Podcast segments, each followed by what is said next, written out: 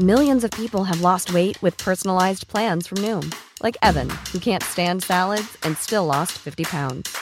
Salads, generally, for most people, are the easy button, right? For me, that wasn't an option. I never really was a salad guy. That's just not who I am. But Noom worked for me. Get your personalized plan today at Noom.com. Real Noom user compensated to provide their story. In four weeks, the typical Noom user can expect to lose one to two pounds per week. Individual results may vary. Dixo Exile. Network.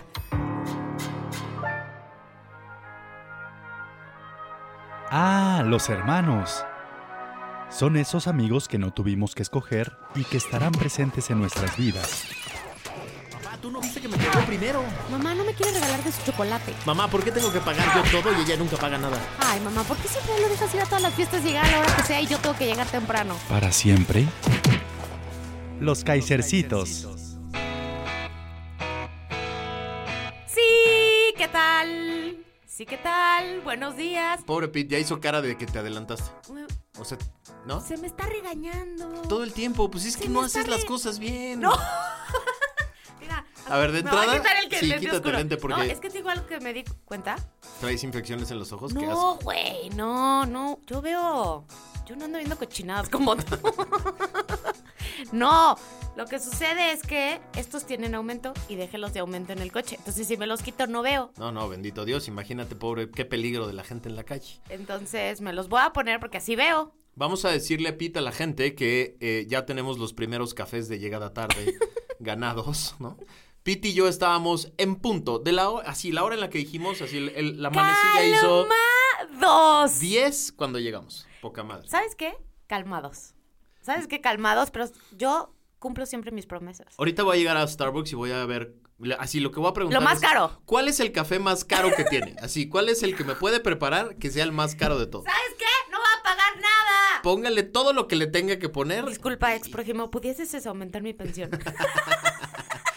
Dígame cuál es el... ca- Ya dijimos, Pete y yo, que vamos a acabar aquí con un barista, este, pagado por la caperuza. En, en- en- Todo el día. En el estudio, sí. Cada, todo viernes. Ahora, platícanos de qué vamos a platicar hoy, caperuza. Platícanos de qué vamos a platicar. Exacto. Platícanos de qué vamos a platicar. Pero trata de hacerlo no en Sí, modo López, queja. oh, que la... ¿Vuelves a decir eso? Madre. O sea, es decir, trata de explicarlo conectando tus ideas. Te voy a empezar a balconear. Venga. Fíjate, Max, que lo que nos ha reunido en este momento, en este podcast, es gracias a que decidimos. Eh, no, me rogaste trabajar conmigo. Se me rogó. Se me rogó, dado mis talentos, mi potencialidad. Se me rogó y yo no, no, no quiero, no Uno quiero. tratando de sacarla de la, No de- del desconocimiento no quiero, social. No quiero, no quiero. Después del no quiero, no quiero, no quiero, dije, ok, ya está bien, me necesita. Este güey Para que se dé a conocer. me necesita. Y entonces me planteaste la idea de escribir un cuento con relación a cómo combatir la corrupción y trabajar de este tema desde la infancia. Y entonces ahí empezó el journey.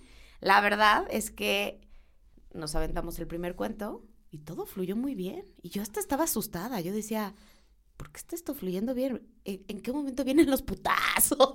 El jalón de oreja. No, o sea, ¿en qué momento viene el pellizco? A ver, pero conocemos historias de terror, Sí. familiares cercanos, Sí. familias cercanas, Sí. que cuando hermanos tienen que hacer cosas ¿Juntos? profesionales juntos o que tienen que ver con dinero, se, se, se- se dan unas madrizas espectaculares. Con- O que tienen que organizar algo. ¿No, ¿No te acuerdas tú, hermano lindo, cuando nuestros tíos tuvieron que organizar los, el festejo de no sé qué edad de casados de mis No, abuelos? ma- no, fue una, fue, una, fue una madriza espectacular todo el tiempo, pero todo tenía que ver, Porque había dinero de por medio. es lo que te iba a decir, todo tenía que ver con dos cosas. Chamba, o sea, el quién hace más Ajá. y quién pone más. ¿Quién ha sufrido? Sí. ¿Quién ha sufrido y se ha destruido por, por trabajar? Y ahí es donde se rompe el pedo, porque cuando es entre hermanos, entre familia, si no te pones de acuerdo en esas dos cosas, ¿qué hace cada quien? Exacto. ¿Y cuánta lana hay de por medio y cómo Sí. se reparte. Si no te pones de acuerdo en esas dos cosas, se arman unos pedos enormes. Y tú decías, me echaste a perder el tema porque No ha habido un carajo de dinero entre tú y yo. es que ese es el punto. Y eso es lo que, lo que está O divertido sea, ¿tú analizar. crees, espérate, ¿tú crees que si tuviésemos tú y yo que ya repartirnos las arcas millonarias, habría putazo? supongo que no. ¿Incomodidad? Supongo que no, pero a ver, parte de lo, de lo divertido que ha sido este camino de los últimos cinco años de hacer los dos libros para Y niños. luego los artículos Los también. el- o artículos sea, es muy rápido, es muy ágil. Y, y de pronto este, este podcast nos cagábamos de risa porque de todas esas cosas no hemos ganado un varo. Es- O sea, básicamente a ti y a mí nos gusta el trabajo gratis. o sea, no queremos balconear a, a Editorial Planeta, pero... no, man. Oh, ya, Siempre cabrón. comprometiendo a las con- instituciones. Pero, puta, lo- cuando, cuando nos, dis- nos dijeron en el contrato de cuánto era el adelanto y de cuánto era. No, yo en ese momento lo convertí en de mi servicio social, No mi labor ciudadana eterna, porque sabía que de ahí no iban a venir las arcas. No, pero a mí sí me sorprendió, te voy a decir que, que uno, muy fácil organizarnos. O sea, como que desde un inicio dije, a ver, este güey es talentoso para esto y yo tengo mis talentos. O sea, como que ya también en otra madurez decir, yo ya no tengo que demostrarle a él esto. Entonces, el trabajo en equipo se dio como natural. Yo sabía que tú eras el experto en temas de corrupción, en eh, todo el análisis político, en lo que un ciudadano... Y yo sabía que, pues yo soy una chingona, hermano. Bendito en, Dios. en mis áreas. Sí le hace falta un café hoy. Oye, Oh, que la... a ver, no, pero vamos a empezar por lo complicado que, que, que se ve que es para familias que tú y yo conocemos que tienen empresas Familiares. familiares, claro. en donde todo mundo está involucrado y los madrazos que se dan. Y, y creo que puede tener que ver con, con dos cosas. Lo primero es que para la mayoría, sobre todo de la segunda generación de los hijos, es como una imposición, ¿no? Es, ahí está la empresa de la Y familia. a ver quién la agarra. Y pues alguien la tiene que agarrar, porque Tengas todos... o no tengas el talento, el interés, el gusto, la motivación. Ese es el punto. Perfil. Como todos vivimos de este desmadre, hay, alguien la tiene que agarrar. Y como todos nos vamos de vacaciones y pagamos las cuentas de la casa y las escuelas de los niños con esta familia, con esta empresa familiar, tenemos que agarrarla. Y entonces no hay esta, no hay esta ilusión de crear, no hay esta ilusión de hacer algo nuevo, de entrarle a un tema que me apasiona. Es, pues ni pedo, le tenemos que entrar. Yo creo que por ahí es una explicación. Y la segunda explicación es di- directamente el tema de la repartición del billete. ¿no? Sí, pero fíjate, en este artículo que encontré, porque es que yo soy una mujer de letras. Puta madre. Dice, también será clave saber, entender y aceptar el rol que cada uno le toca jugar en este triángulo familia, empresa, propiedad. O sea, ese yo creo que es un punto de partida estratégico. Muy cabrón. ¿Qué rol juegas? Y yo creo que sí tiene que ver mucha humildad. O sea, imagínate que tú y yo tuviéramos que administrar unas arcas millonarias, ¿no? Alguien a huevo tiene que ser el líder, porque no puede haber 300 cabezas. O sea, y tiene que ser uno de los hermanos y tiene que tomar la decisión final. Fíjate, tuvimos una ventaja que podría parecer una desventaja. Nuestros cuatro abuelos ya murieron Ajá. Y, y no dejaron un paro. no hay nada que pelear. Nada, cero. Nada Está- que pelear. Pero a ver, eso, eso sí, está tienes razón, no lo había pensado, fíjate. Velo, velo así. Tenemos, tenemos cuatro abuelos que pues, hicieron una familia, dos familias muy lindas, etcétera, pero no dejaron un quinto. O, o sea, No. dejaron hasta deudas, ¿no? y, y lo que hemos visto en otras familias es que cuando los abuelos se van, empiezan las madrizas por propiedades, como dices, primero por terrenos, casas, departamentos. O sea, tenemos familias cercanas muy queridas que, que empezaron por ahí, por la madriza, por, por el inmueble, ¿no? Luego por la lana que quedara en bancos y la pero luego por las empresas. ese, ese, ese espacio donde ya había varios hermanos involucrados, a veces hasta los nietos empezaban ya a trabajar por ahí Es que es un coto de poder. un hermano, siempre hay un hermano que fue el que el que agarró la empresa desde hace mucho y que lleva 30 años no, rompiéndose la siempre madre. hay el huevón que le gusta cobrar. Por eso. Pero, pero hay varios siempre. Hay como, hay Sí. como varios eh, tip- tipologías de hermanos, ¿no? No, son que- diferentes roles en la familia, normal. El que desde muy chavito lo llamaron a la empresa Ajá, familiar y es y, el le empezó a chingar. responsable y- es el que le ha Y es- chingado y, Y es el que dice, y empezó desde abajo. yo salvé este pedo, ¿no? Yo. Entonces es el héroe. Y luego están los que hayan estado a, a medias, haciendo otros Lidereando proyectos. y- Y el huevón, ¿no? El, que, El- que el nada que más dice, cobra. páguenme, cabrón, ¿no? El que cobra de las acciones. Ya choqué otro coche, ya me fui de vacaciones. ya me chupé todo lo que hay en el... Y, y luego viene la tercera generación, que son los nietos, ¿no? Los nietos que uno ya trabaja por ahí, otro... Pero fíjate que yo creo que esa sería ya más auténtica. O sea, yo creo que ya el nieto, como ya no tiene la responsabilidad cercana de salvaguardar, pues podrían a lo mejor colarse aquellos perfiles que verdaderamente cumplen con el rol, cumplen, ¿no? Con todo el perfil, eh, han estudiado del tema, porque también, pues nunca falta las historias que hemos escuchado que, pues Chuchito, no sé, estudió fotografía y ahora tiene que llevar el área de finanzas de la empresa Sí, familiar. O sea, no hay, pero fíjate, algo que también dice el artículo, que este es el punto de partida. Posiblemente es más complejo, pero no imposible. Pero ¿qué es lo que hace complejo? Vemos que en la mayoría de los casos, en la empresa familiar se suelen trasladar los roles y etiquetas que teníamos en la familia. Es decir, el primer error es llevarte como te llevas en, la, en, la, Sí. en el lugar, ¿no? En, en Que- la sobremesa. ¡Qué desmadre! Sapeando. O sea, imagínate que tú y yo estuviéramos en una junta de consejo de nuestros libros, El Niño Presidente, ¿no? Imagínate que tú... Y yo te tratara en ese escenario pendejeándote o bromeando como no aplica. No, no solo eso, sino que es muy difícil, a ver, en una familia no hay jefes, no hay, o sea, a ver, todos no. son iguales, todos exigen Sí. los mismos derechos. Y en una empresa tiene que haber Un líder líderes, roles, que toman decisiones. tareas Sí, concretas, que asignan sueldos. eh, sueldos específicos, o sea, no puede ganar lo mismo el güey que dirige toda la empresa que el cabrón que nada más está ahí de asesor o de creativo o lo que sea. Y ahí es donde empiezan los pedos muy cabrones. Sí. Ahora sí conozco empresas, la de un gran amigo, sí. Jorge Paoli, tú lo conoces, no lo voy a balconear de cuál es su empresa, pero ese güey súper inteligente eh, toma la empresa de la familia y pone orden. O sea, lo primero que hizo ese cabrón cuando llegó fue poner reglas claras. Exacto. A ver, aquí solo el que trabaja en cosas concretas cobra. Los Exacto. demás, acciones y utilidades. Exacto. Y son Hoy- parte del consejo y ya. pu- puso un, puso un orden corporativo muy complejo y puso reglas claras desde el principio. Y logró poner en orden a todos los hermanos de su madre que tenían mucho interés en el tema. Y lo chingón, lo mejor, es que a todos les hizo ganar un chingo. O sea, les hizo, Claro. les hizo ver que Bueno, el orden les servía a todos. ¿Y ¿no? qué opinión te merece Slim? Sí, sí, sí. También algo, o sea, es un caso, supongo, de éxito. No lo conozco, pero pues se ve que... Pero el común denominador en México, o sea, porque la gran mayoría de las, las, no, las en Me- no solo en México, ¿eh? Pero a ver, vamos a hablar de México porque tiene, tiene un tema de cultura muy cabrón. ¿Cuál? Las pymes en México, la gran mayoría son o vienen de un negocio familiar Ujú.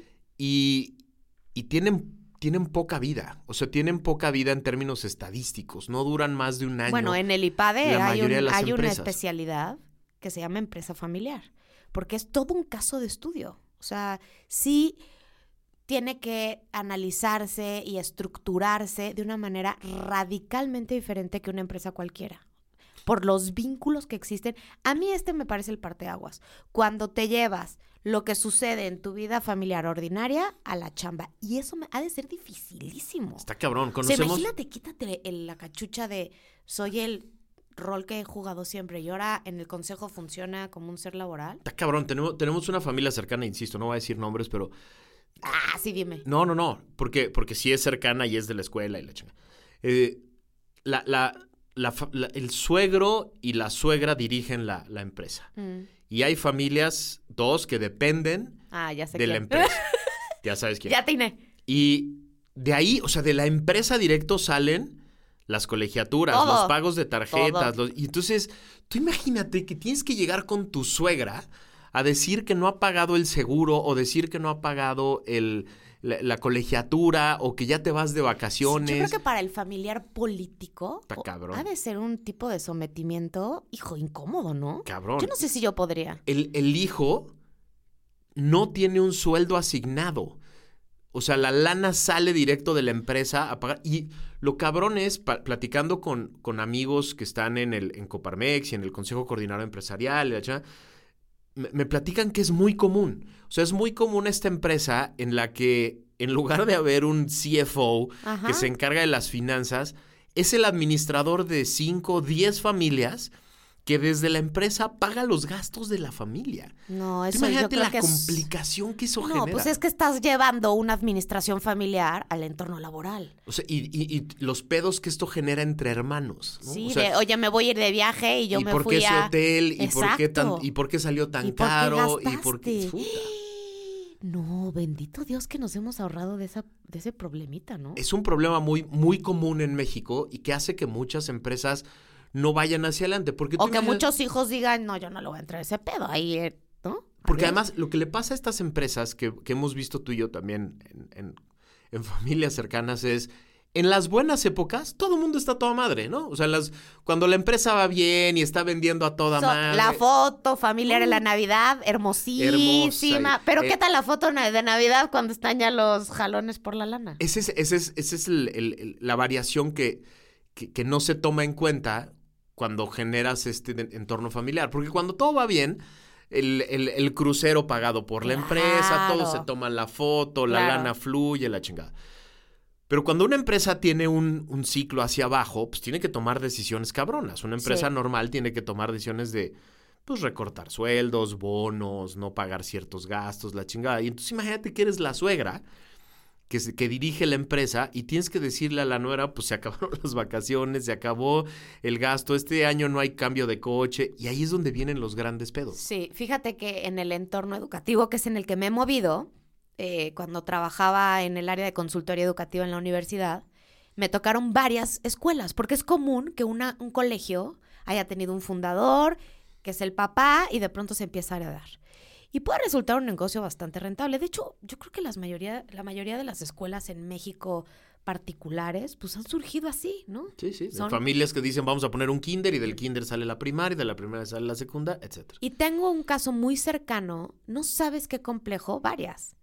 Porque el fundador, ¿no? El jefe, el padre de familia, le cuesta también sangre dejar el puesto al hijo, o sea, o a la hija. Nunca es es muy difícil, quiere verse en ellos forzosamente y eso es imposible. O sea, son hijos que nacieron con otras características. Y también me tocó ver cómo a un a otra de las familiares pues le asignaban le inventaban un puesto porque no sabían cómo colocarla. Sí, sí, sí. Súper entonces fuerte. es absolutamente incongruente con las teorías de la administración de una empresa. O sea, porque van, van surgiendo chipotes en la empresa. Y ajustes para que el familiar no se sienta, no se enoje.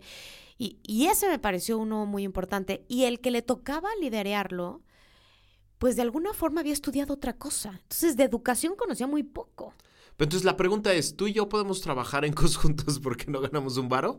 ¿O No, yo creo que esto no- ya fue un ensayo. A ver, ponte a ver. Al final, no, no hay un, no hay una, no hay dinero, pero sí hay compromiso de por medio. O sea, y dos, yo creo que a mí, el primer ejercicio del primer cuento me sorprendió lo ágil que pudo haber sido empezar a escribir. Después en el segundo se puso increíble, porque además ya era tú esto, tú el otro, y tú por aquí, y sí, y corrígele. Entonces ya era tú aportabas, pero yo también ya tenía elementos para corregirte a ti. Después los artículos también del periódico surgían muy interesante, o sea, y no quiere decir que siempre de acuerdo, que eso es eh, como un mito romántico. Entonces, al final hay compromiso y responsabilidad frente a un proyecto. Pero entonces a lo mejor el chiste es que encontramos cosas que queremos hacer los dos, Claro. que nos motivan un chingo, Sí, que no, nos apasionan claro. un chingo, No, no, no fueron, no fueron her- heredadas. eh, que no fueron heredadas, que no, no, no hay familias dependiendo de esto. Y que nos ilusiona un chingo sentarnos, por ejemplo, ahorita aquí en un micrófono. Bueno, esto es divertidísimo. No, es pero mi recreo de la semana. Eh, también mi recreo de la semana, pero, pero sí tiene una intención. Claro. O sea, sí hacemos esto con, con la idea de que los que nos están escuchando piensen en un tema, lo reflexionen un poco, eh, vean que entre no, hermanos y te se pueden hacer cosas yo creo que, por ejemplo, en concreto en nuestro país, y no quiero recurrir a esto, están surgiendo cosas como ah, lamentables, y no lo vamos a tocar porque tú eres experto, pero la estructura social y política la está padeciendo. Entonces, de pronto tener espacios más ligeros, pero que sí te lleven a cierta reflexión, yo creo que son necesarios. Y sí, eh, ha sido también la era del podcast y cómo no íbamos a estar. Fíjate o que- sea, como por qué no? Ayer hablaba con una gran amiga, a ver, yo le quiero decir gran amiga, pero soy gran fan de ella, que es Saskia Niño de Rivera, que va a trabajar en otro proyecto con, con nosotros. Y lo que decíamos es que estamos en la época de la colaboración. O sea, Sí. estamos en un Sí. momento en el que todo el mundo tiene que dejar un poco sus egos y sus rollos a un lado y colaborar para hacer cosas diferentes, para hacer cosas nuevas. Eh, justo parte del, del- de, de- de- de la camisa de fuerza que tiene alguien que trabaja en una empresa familiar es que no puede hacer cosas nuevas. Tiene que estar todo el tiempo como sometido a los intereses de todo mundo, a lo que ya funcionó en el pasado. Este, este ejemplo que ponías de las escuelas, ¿no?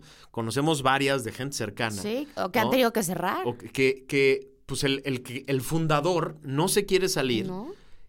y mete a los hijos, les pide hacer cosas que traigan más gente a la escuela, pero no les deja hacer cosas Exacto, nuevas, no los deja diferentes. innovar. Es no, por- no suelta el poder. no suelta el po- Porque y, él es el fundador. y entonces se vuelve un desmadre. Sí. O sea, porque el hijo está, está frustrado allá adentro, Claro. sabiendo que quiere innovar, porque es- e- este otro caso que tengo cercano, también el fundador, pues, construyó su escuela en otra época. Hoy las exigencias y las necesidades frente a la educación pues, son otras. Y este perfil joven tenía mucho interés en innovar. Y pues por suerte hicimos buena mancuerna y sí les, de alguna forma les ayudé a, a ver, papá, tú poco a poquito, muchísimas gracias por haber sido parte, qué increíble, vamos a rescatar lo más importante que tú dejaste, pero ya le toca a las nuevas generaciones. Porque, Porque, ojo, esto va, va- si no va, o sea, y fue durísimo quitarlo del puesto directivo, ¿eh? durísimo. Durísimo. Porque es como, es como arrancarle al... al- Pues su al- razón de ser. to- to- todo lo que, exacto, todo, todo su motivo Sí. Y, y- y- y también como hijo lo que no quieres es que se venga abajo porque le quitaste su, su, su, su motivo de no, y vivir, lo de más levantarse fuerte todos los que días. yo veía es que el hijo, pues no quería ser tampoco una sombra del papá. Ahora, no con esto, y, y- y sí, sí lo quiero aclarar, porque no con esto estamos diciendo que la, las empresas familiares no funcionan. no, al contrario, yo creo que más bien es qué sí hacer. porque conocemos un chingo que son súper exitosas. Sí, o sea, obvio. y, y- y ganan dinero y son multimillonarios Sí. y, y se llevan a toda Sí. madre en general, etcétera. Pero, pero sí tiene su, sí tiene su chiste, sí tiene su, Por supuesto. su, su Fíjate, complicación. las que sí hacen que aquí hay otro artículo, las, las que sí lo logran es porque, el primer punto que hemos hablado, cuando es ya posible dividir familia y trabajo. O sea, cuando eres capaz, imagínate qué claras tienen que estar las reglas del juego, que es, podemos tú y yo en la mesa discutir un tema álgido, pero nos vamos a la comida y eso se quedó allá. Y, y de lunes O sea, a no, viernes. no en la botana te empiezo a echar indirectas sí. y empiezo a, ¿no? A encender botones y... O sea, de lunes a viernes, cuando nos vemos en la empresa, en la oficina, en la, en la fábrica, somos Colaboradores. compañeros de trabajo, Sí. colaboradores, Sí. este, que vamos a tratar de hacer que esta madre jale. Incluso también aquí dice que, híjole, te va a tocar, o sea, te, te va a ser atractivo el tema. Cuando también lo tienes muy claro es aquel familiar que requiera una consecuencia por un mal resultado, se da. Y Eso está bien cabrón, porque conozco, conozco varios casos. Pues ve el que- contexto político igual. No, sí, pero conozco además varios casos en donde uno de los hermanos Se le, protege. le metía la mano a las cuentas, ¿no?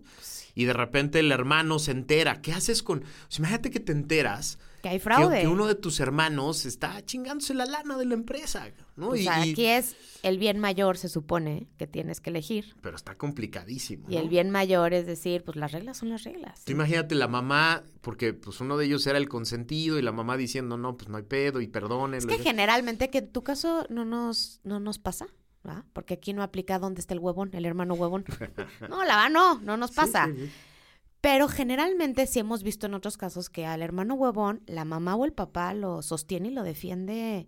Y su gran preocupación, incluso su herencia, está pensada en salvaguardar a ese huevón. Y eso rompe familias. Claro. O sea, rompe familias porque, por ejemplo, el hermano que se estaba rompiendo la madre todos los días, Claro. el, que, el que estuvo en la crisis salvando a la empresa, el que, el que no ve a su familia porque tiene que estar ahí todo el día metido, es el que dice, ¿y por qué tengo que tolerar al huevón que le mete la mano a la empresa, que saca la lana que ganamos para todos? Que ese, ese drama no está nada fácil ¿No? de llevar. Lo otro es construir una estructura muy clara para repartir puestos y responsabilidades, de acuerdo al perfil. Entonces ahí tienes que tener claridad de decir, a ver, tú no, no entras, no es parte de tu perfil, aunque tengas ganas, aunque, sorry, porque hay que tener muy claros cómo se reparten puestos y responsabilidades. Este yo creo que también, imagínate cómo pega el ego. Pero ese, ese además está muy cabrón, porque también conocemos varios casos en los que no entras en esta empresa, pero te voy a crear tu negocito.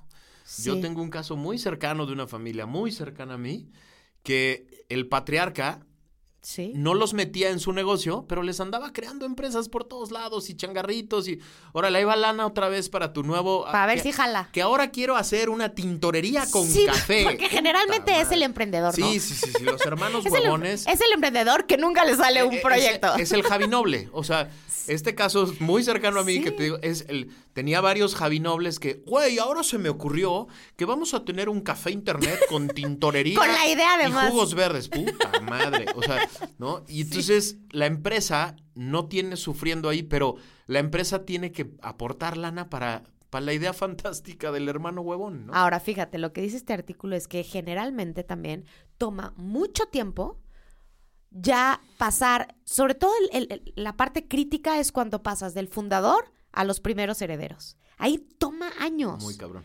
De estar habituando a una serie de prácticas. Ya después, a los nietos y a los bisnietos, ya como está establecida la estructura, se puede facilitar, ya se agiliza. Pero el mayor rompimiento es cuando viene la primera parte de la herencia. Es los fundadores tienen que soltar para la primera generación. Aquí lo que te dice es reglas de comunicación en la constitución familiar claras. Y eso está cabrón, porque ahí hay otro tema que no hemos platicado que está en juego, que es el nombre, el apellido, ¿no? O sea, hay veces, hay veces que eh, eh, estas empresas no solo están jugando con lana y con el sostén de una familia, están jugando con un nombre. Claro. Y, y- y un fraude, un pedo, una... puede implicar que ese nombre, ese apellido, quede manchado para toda la vida. Claro. O sea, varios de los, varias de estas empresas que hemos conocido no solo están preocupados por que no se venga abajo el flujo y el éxito de la empresa, sino que no se manche para siempre el apellido que todos llevamos. Claro. Y eso está bien cabrón, porque eso, eso genera una presión añadida, sobre todo para el fundador. O sea, el fundador que dice, güey, yo ya, yo ya hice todo lo que hice, Me rompí el lomo. me rompí la madre para que nuestro apellido sea un apellido que se diga con orgullo en otras mesas. Y- y- y vienen estos güeyes a, a- romperle la madre a ese apellido. Esa, esa presión extra en México es muy importante. Muy importante, pero también lo hemos platicado en otras partes del mundo, al no haber nobleza, ¿no? A no haber surgido estos países como surgieron tal vez en Europa, pues estos empresarios se convierten en esta élite de la sociedad que tienen que cuidar fuertemente todo el, el nombre que hay alrededor. Entonces, me pareció súper importante y el último que dice es, es una empresa que está en continuo aprendizaje. Yo creo que también aquí uno de los riesgos es, pues ya el fundador dijo, ya chinga su madre, ¿no? Entonces pasan los años y esto no, no se innova. No, pues ahí, o sea, no va a haber manera. Pero fíjate que cagado la libertad que tenemos tú y yo, porque el, el no haber heredado ningún emporio de ninguna de las dos familias. Sí, a- hay veces que, puta, cuando viene el American Express y, eh, este... Sí, y- pagar la Y dices, puta, qué colegiatura. chingón hubiera sido No, deja here- tú eso. heredar una el lana, súper. Yo esta vez sí le tuve que decir a mi hijito, a mi hijo, oye, estas galletas van a durar tres semanas, cabrón. O sea, no te las chingues en un día. Justo en esos momentos dices, puta, qué, qué envidia, Pues qué sí. ganas de haber vivido en una de estas familias, este, que, que, que, que mantiene a, a muchas familias y que la herencia es la que rescata estos momentos complejos. Pero por otro lado, la libertad de no tener que cuidar un emporio, ni tener que guardar un apellido en cierto sector de cierta manera, es una libertad muy rica porque podemos construir todo eso. Claro. O sea, puedes decidir de la nada, ching su Ujú. madre, como no tengo que cuidar nada, me voy a dedicar a esto y de ahí empezamos a construir. Y el apellido igual. O sea, el apellido Kaiser no tiene ninguna relación No. hacia atrás ¿No? con nada específico. No, incluso también cuando platicamos de los cuentos que teníamos, que otro día ya profundizaremos en ese tema, yo siempre creí que, bueno, siempre en mis proyectos, con lo que vi en estas es- eh, escuelas familiares, es que era muy importante dejarle estructura, la infraestructura para que siempre fuera algo heredable, ¿no? Yo siempre les decía, de, es que ¿qué pasaría si tú te mueres? Y tú te mueres, y tú te mueres. Y Todo lo que se construye nuevo tiene que ser heredable. Y por eso es que en los cuentos yo pensaba, y te decía, Max, es que mejor no talleres ni conferencias, porque tú y yo ahí sería, seguiríamos siendo las botargas, ¿no? Y el día que tú y yo ya no estemos, esto ya vale mejor en un algo que pueda ser y que no dependa además de nuestros hijos, de nadie, ¿no? Es algo que ya está ahí, que ya es posible heredar. Yo creo que esa es una visión bien interesante cuando planteas proyectos, siempre decir, yo no puedo ser la botarga eterna de esto. O sea, esto tiene que ser escalable y heredable. Pero sí ha sido, hermano mío, para ponerme cursi y romántica, un grato. ¿Cuánto llevamos ya trabajando? Como cinco años. Diciendo pendejadas. Sí, diciendo que- No, pero además ha, ha sido muy grato porque ha, ha sido en plena libertad. O sea, Sí. en tiempos, en responsabilidades, en- y ahí hay cositas que ya empiezan a... Y tú has A- aprendido de mí, aunque soy la menor, y yo he aprendido de ti.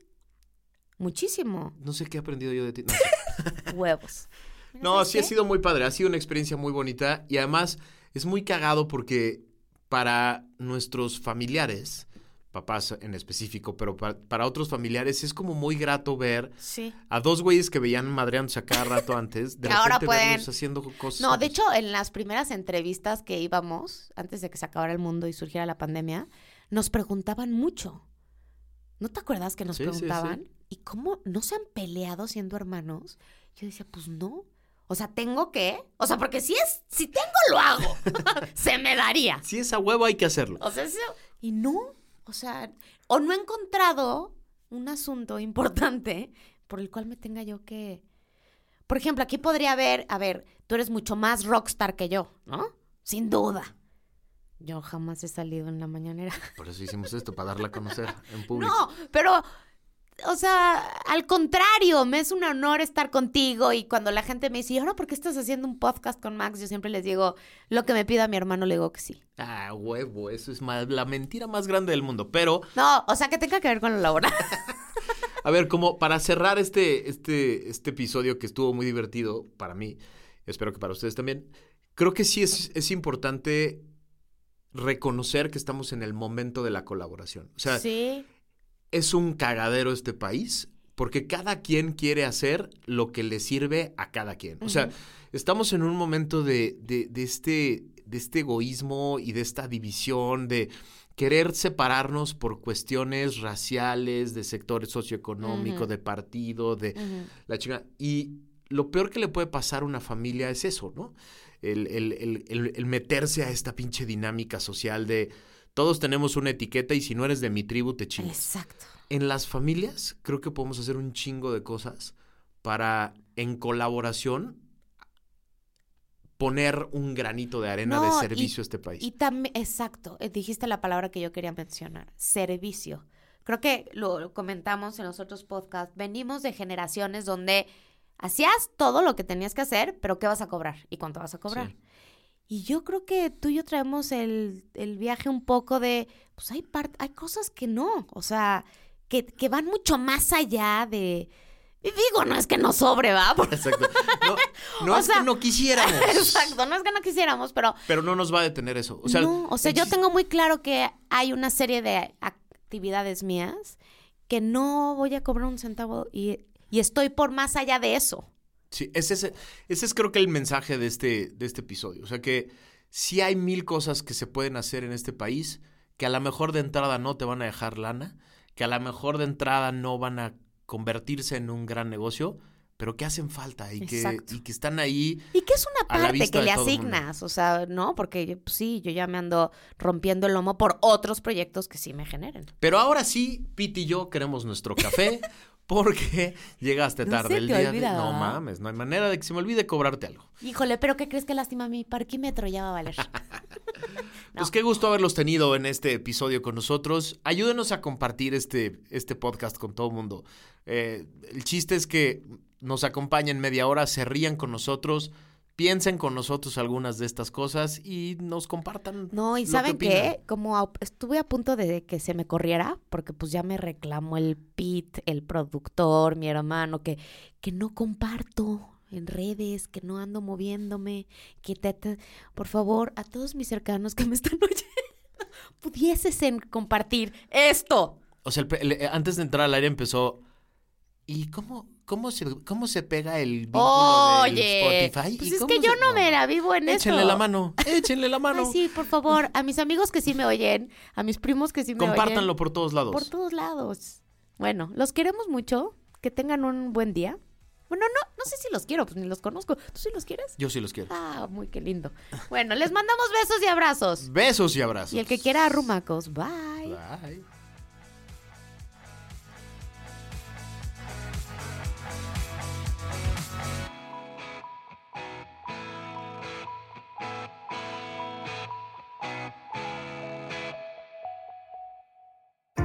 Dixo Exile. Network.